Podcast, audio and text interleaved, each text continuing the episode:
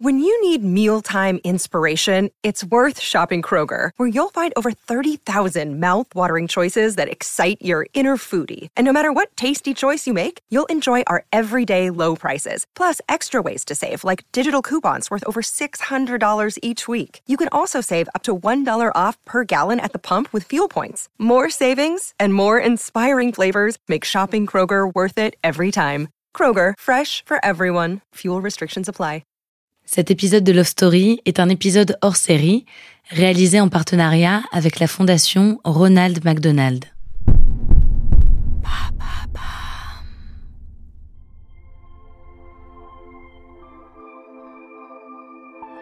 Ils ont vécu ce que tout parent redoute, la maladie d'un enfant. Borina et Jean-Marc sont des combattants du quotidien. Leur force, ils la puisent dans leur amour, un amour qui irradie quand on les rencontre. Pour eux, aimer, c'est tout surmonter. C'est se nourrir l'un de l'autre, dans les meilleurs moments comme dans les pires. Une histoire de danse, d'hôpital et d'humanité, une histoire d'amour.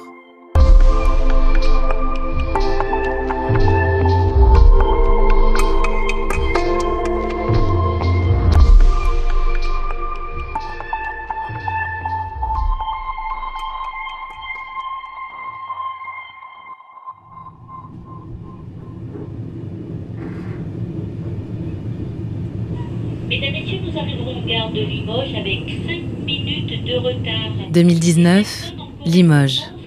Nous sommes le 23 juillet et la France étouffe sous la canicule.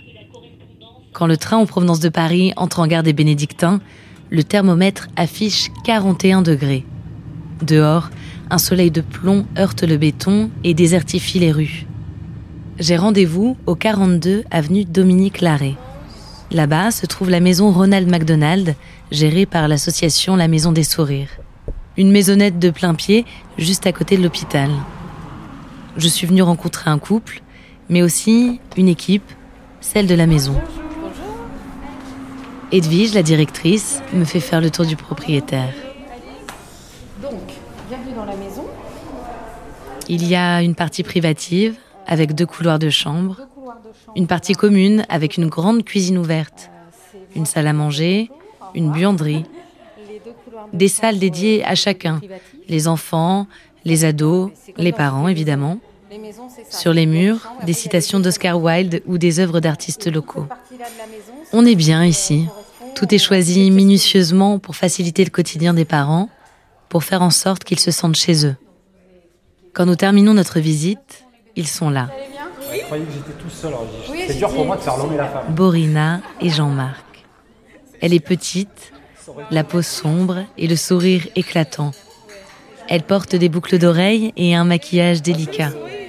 Au-dessus de sa lèvre supérieure, un piercing qu'on pourrait confondre avec un grain de beauté. Lui est grand, l'allure athlétique, plus vieux qu'elle. Quand il sourit, le coin de ses yeux se plisse. Tous les deux, ils dégagent de la douceur et de la bienveillance. Nous nous installons au calme avec Edwige pour qu'ils me racontent leur histoire. Ils sont à l'aise, toujours aussi souriants. Ils m'expliquent en riant qu'il faut que j'appelle Jean-Marc Marco, comme tout le monde. Dans quelques jours, cela fera un an qu'ils se sont rencontrés. Une rencontre en musique, sur la piste de danse. Ce soir-là, Marco n'avait pas envie de sortir. Il est fatigué après une longue journée passée entre amis. Mais son fils a insisté et Marco s'est laissé convaincre. Il a trois enfants, deux garçons et une fille, de jeunes adultes. Marco ne s'attend pas à rencontrer quelqu'un. Il se préserve d'une nouvelle histoire. Il ne pense pas retomber amoureux. Il n'en a pas envie, tout simplement. Pourtant, ce soir-là, alors qu'il parcourt la salle des yeux, son regard s'arrête net. La jeune femme au milieu de la piste est différente des autres. Elle danse sans se préoccuper du monde autour. Elle s'amuse avec ses amis. Il est hypnotisé par son sourire et par sa grâce. Un sentiment méconnu le gagne. Moi, quand je l'ai regardé pour la première fois, euh, j'ai eu l'impression de voir un ange sur la piste de danse. C'est vraiment ce que j'ai ressenti quand je l'ai vu, déjà sans sourire. Sa façon de bouger, euh, j'ai compris qu'il s'était passé un truc. Après, je sais pas si c'est réciproque quand ça arrive. Mais sur le moment, c'est quelque chose que j'ai jamais ressenti pour quelqu'un. Et euh, ça a été vraiment pour moi, en tout cas, un super moment, un moment magique, tout simplement. C'est vraiment quelque chose de particulier. Je souhaite à tous les gens qui tombent amoureux de ressentir ce que j'ai ressenti ce jour-là. C'était vraiment magique. Ce soir-là, Borina ne s'attend pas non plus à rencontrer quelqu'un. C'est une maman protectrice. Sa fille Andrea passe avant tout et elle fréquente peu d'hommes. Depuis son arrivée, ils sont nombreux à avoir sollicité son attention, en vain. Mais quand Marco lui tend la main pour danser, c'est différent. Il n'est pas comme les autres. Toute la soirée, il danse. Et quand il s'assoit côte à côte, il parle et parle sans pouvoir s'arrêter. Une bulle de tendresse et de délicatesse semble prendre forme autour d'eux. Elle perçoit sa pudeur, sa retenue, et se sent rassurée à ses côtés. Il est ébloui par son charme, son naturel et sa spontanéité. Le temps file, et tout d'un coup, il est 4 heures du matin. Ils se disent au revoir et s'échangent timidement leur numéro de téléphone. Ils décident de se revoir le surlendemain. Impatients tous les deux, mais nerveux. Et si la magie du premier soir s'était évanouie? Mais quand ils se retrouvent chez Marco pour partir au restaurant, les doutes s'envolent. Et ce que j'ai tout de suite ressenti, quand on a discuté tous les deux, c'est qu'elle était complètement sincère. Il y avait absolument rien de faux dans l'intonation de sa voix. Et, euh, et moi, c'est pareil. j'ai- j'ai- tout ce que j'ai pu lui dire, il je je n'osais même pas euh, ne dire ne serait-ce qu'une erreur ou, ou lui mentir sur un sujet bénin. mais Je, je voulais qu'elle sache tout déjà. Et je crois qu'elle s'est livrée complètement comme moi je me suis livré. J'étais, euh, on va dire, je peux dire quel mot, j'étais, euh, je, veux dire, j'étais euh, tout ce que je ressentais, si vous voulez. Ce jour-là, j'ai, euh, on peut dire, c'était une conclusion. J'ai dit en fait, il y avait, il y avait quelque chose dans mon oreille qui chuchotait, me disait en fait, c'est lui, c'est lui. Tu t'es pas trompé en fait, parce qu'on avait tellement parlé. J'ai jamais été comme ça. J'avais jamais été comme ça, me livrer, m'ouvrir comme ça. J'ai- je pleurais ça me revient cette image-là en fait, parce que je, je m'étais jamais livrée à quelqu'un. Ben, il connaît toute ma vie aujourd'hui. Je pense, que je peux dire toute ma vie. Et euh, je me suis tellement livrée. Il y a des choses euh, que je pensais même pas avoir le courage de, dire pour une personne qu'on connaît à peine. Je l'ai fait en fait, euh, et ça voulait tout dire. Désormais, Borina et Marco ne se quittent plus. Les présentations sont faites aux enfants qui les acceptent l'un comme l'autre. La semaine, ils sont chez elle et le week-end chez lui. Un rythme qui semble vite superflu. Ils emménagent ensemble. Leur quotidien est joyeux, insouciant et rempli d'amour. Quand on leur demande quels sont leurs meilleurs souvenirs ensemble, ils ne savent lesquels choisir, il y en a trop. Mais ils reconnaissent une même certitude. Dans leur histoire, il y a deux moments clés. Leur rencontre et ce qui est arrivé à Andrea. Andrea est une petite fille charmante de 11 ans. Petite en âge, mais grande en taille. Elle dépasse sa maman. Elle est d'une nature introvertie, à l'aise surtout en famille ou avec une ou deux bonnes copines. Andrea est douce, gentille.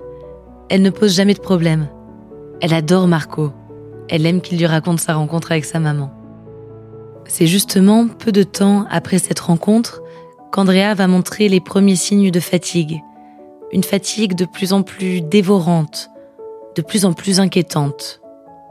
Mais les médecins se veulent rassurants, c'est la croissance, rien de grave. Jusqu'à ce jour de décembre. Ils sont venus assister au spectacle de Coralie, la fille de Marco. Tout le monde est ensemble pour ce qui devrait être un moment de joie. Mais Andrea est épuisée. Elle n'a qu'une envie, dormir. Le lendemain, Andrea n'est pas dans son état normal. Son regard plafonne, elle est désorientée. Le lundi, l'école appelle Borina. Venez chercher votre fille, elle est en train de partir.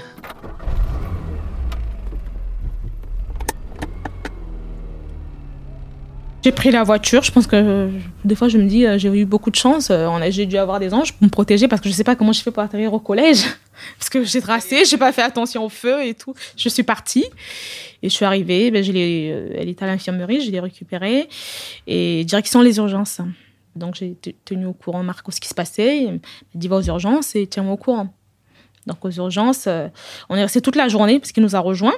On était 10 heures, de 10 heures à 20 heures. Ils ont fait un tas d'examens. Euh, ils n'ont rien trouvé. Donc euh, ils nous ont envoyé voir l'ophtalmologue le lendemain pour les yeux.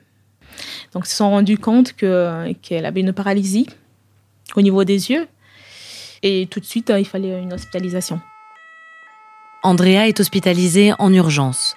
Son état se dégrade rapidement à l'hôpital de Brive et elle est transférée à Limoges. Là-bas, Borina et Marco ne peuvent pas la voir. Toute la journée, ils attendent, sans avoir aucune nouvelle. Pour Borina, c'est une torture. Elle veut faire irruption dans la salle de traitement. Marco la calme. À la fin de la journée, l'état d'Andrea est stabilisé. Ils peuvent enfin la voir, mais elle est inconsciente. C'est là qu'on leur parle de la maison des sourires. Ils pourront y rester tous les deux pendant toute la durée de l'hospitalisation. Quand Borina et Marco arrivent à l'accueil, ils sont épuisés, hagards. Ce qui nous a le plus euh, plu quand on est arrivé ici, en fait, c'est ça, c'est l'écoute. C'est l'écoute avant même de forcément nous expliquer comment ça allait fonctionner. C'est déjà d'essayer de comprendre nous ce qu'on était en train de vivre. Donc rien que pour ça déjà, je leur dis merci parce qu'elles ont été extraordinaires, franchement. C'est vrai que c'est très réconfortant parce qu'en même temps, on savait qu'on devait essayer de comprendre ce qui se passait, comment allait fonctionner la maison des sourires, mais en même temps, on avait l'esprit un peu ailleurs quand même, ce qui peut se comprendre. Donc en fait, elle nous, a tellement mis à l'aise qu'en fait, tout s'est bien déroulé normalement, ça a glissé en fait. Elle nous a expliqué le fonctionnement, on a visité les locaux sans vouloir en rajouter parce que je ne verrais pas l'intérêt de faire ça. Ce, ce qui, moi, m'a le plus impressionné, c'est ce côté euh, euh, je compatis avec ce que vous vivez, mais c'est sincère. On sentait que c'était sincère. C'est pas du, voilà, du paraître comme ça pourrait être dans beaucoup de cas. Euh, c'est ce qui nous a vraiment, vraiment aidé dans les moments où à chaque fois on revenait ici pour se ressourcer. C'est exactement ce qui se passait. La maison devient un refuge pour le couple, un endroit où retrouver une intimité et de la douceur après la froideur de l'hôpital. Un lieu où relativiser aussi, en échangeant avec d'autres parents. Un cocon pour leur solidarité, le plus précieux des trésors dans cette période. Un couple, pas seulement un couple, mais surtout faut être soudé. C'est important. Euh, je sais que plusieurs fois, je lui ai demandé de euh, de- d'aller à la maison parce que c'était plus près pour aller travailler. Il y avait la neige, des fois c'était compliqué. Je lui disais ne viens pas, c'est dangereux. euh, pour une fois, tu viens un jour sur deux. C'était difficile, il ne voulait pas. Il ne voulait pas. bon après, d'un autre côté, il venait, mais c'était euh, c'était bien pour moi. C'était bien pour. Je, je me sentais bien. Il y a des fois, il allait travailler, il rentrait le soir. Je parlais beaucoup avec des filles. J'avais l'impression d'avoir quand même une famille. Il y avait toujours, euh, quand elle me voyait toute seule, il est pas là, il est au travail. Oui, euh, ben, elle venait avec moi, on discutait. J'ai passé une période difficile au travail, j'arrivais pas à me concentrer, mais euh, c'est normal. Je pouvais pas être totalement au boulot en sachant ce qui se passait. Mais j'étais après, euh, quand j'ai vu comment ça fonctionnait ici, j'étais plus à l'aise. Quand je partais, je savais qu'elle était dans le mode main et que, et puis je savais qu'elle était bien en fait. Donc ça, ça m'a beaucoup beaucoup servi aussi pour retrouver mes esprits euh, et redevenir professionnel au travail. Après 15 jours, Andrea ouvre enfin les yeux. Un moment intense pour Borina et Marco. Oui, elle a réagi, elle a tout de suite parlé. euh, j'étais devenue, bah ouais, j'étais folle parce qu'il était au travail. Je l'ai appelée tout de suite pour qu'elle écoute sa voix. Et je suis revenue ici, j'ai dit à tout le monde, ça y est, parce que c'était une famille, on va dire, parce qu'ils étaient au courant de ce qui se passait.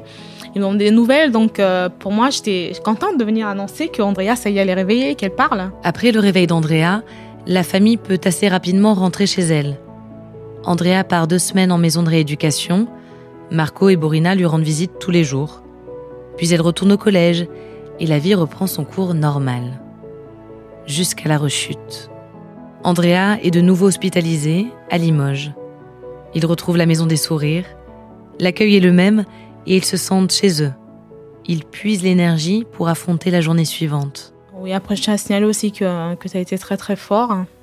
Parce que il a été très fort. Parce que, comme il dit, il y avait deux malades quand même. Il y a des fois où euh, j'étais complètement perdue. Très très perdue même. euh, je savais même plus où j'étais. hein. Et euh, des fois, il était là, et il me parlait, il était obligé de même hurler pour que je revienne. il essayait toujours de me ramener, euh, me dire, euh, m'aider à tenir, à tenir bon. Et euh, pour vous dire que ça, tout s'est passé à la Maison des Sourires, on va dire. La Maison des Sourires est devenue pour nous un endroit euh, qu'on n'oubliera jamais. Qu'on n'oubliera jamais. On ne peut pas oublier des gens comme ça qui sont si proches de vous. Euh, on, sait, on sait oublier les gens qui ne vous apportent rien dans une vie. Euh, et malheureusement, il y en a plus qu'on croise des gens comme ça qui sont juste éphémères.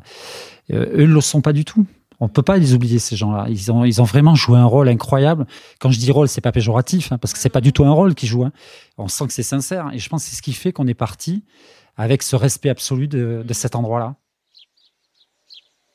Aujourd'hui, ils sont de retour chez eux. De la maladie d'Andrea, ils ne connaissent qu'un nom, encéphalite.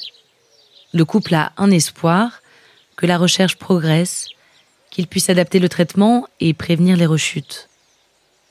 En attendant, ils sont sur le qui-vive, toujours vigilants. Ils guettent les moindres signes de rechute. Andrea est souvent fatigué, mais sa force impressionne ses proches. Ils combattent tous ensemble en se nourrissant de leur amour. C'est beaucoup de sentiments, c'est beaucoup euh, de prise de conscience de ce que l'on est sur la Terre, ce qu'on peut ressentir, de relativiser les choses, de ne pas toujours vouloir des choses qui sont inatteignables. Et en fait, vous vous apercevez qu'à un moment donné, passer par des simples choses, des simples sentiments, eh bien, vous pouvez traverser des montagnes. Quand Borina et Marco terminent leur histoire, Edwige les prend dans ses bras. La directrice les a écoutés, en silence, avec émotion. Elle, sans doute mieux que personne, sait l'importance de l'amour dans ces moments difficiles. Un amour qu'elle et son équipe ont tout de suite vu en eux. Bah, L'amour, c'est un peu, euh, ça peut faire un peu cucu comme ça euh, lorsqu'on en parle. Euh, sauf que moi, c'est des notions qui me parlent. Ça fait partie de mes valeurs personnelles et, je pense aussi de l'ensemble de mon équipe. Ah ben, c'est très positif parce que en termes de soutien l'un et l'autre, on sait que ben, ça va être que du positif.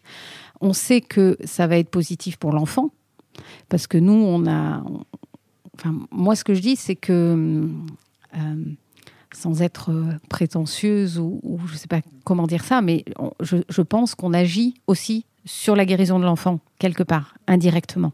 Quand on agit sur le bien des parents, pour moi, c'est mon objectif, c'est d'agir sur le soin de l'enfant. euh, indirectement. Et donc pour moi, le fait qu'un couple soit aussi soudé et euh, s'entende aussi bien, euh, ça peut être que du positif pour la guérison de l'enfant. Donc oui, c'est pour moi c'est un ingrédient essentiel. Et, et- je me dis que la maison peut aussi effectivement aider,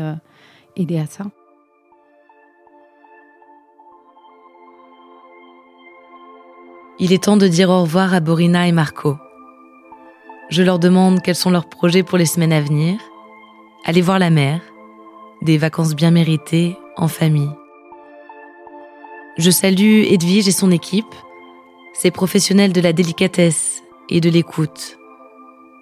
Je rentre à Paris, le cœur chargé de l'histoire de ce couple, enrichi de leur courage et de leur énergie. Une force, c'est certain, qu'ils puisent dans cet incroyable amour qui les lie.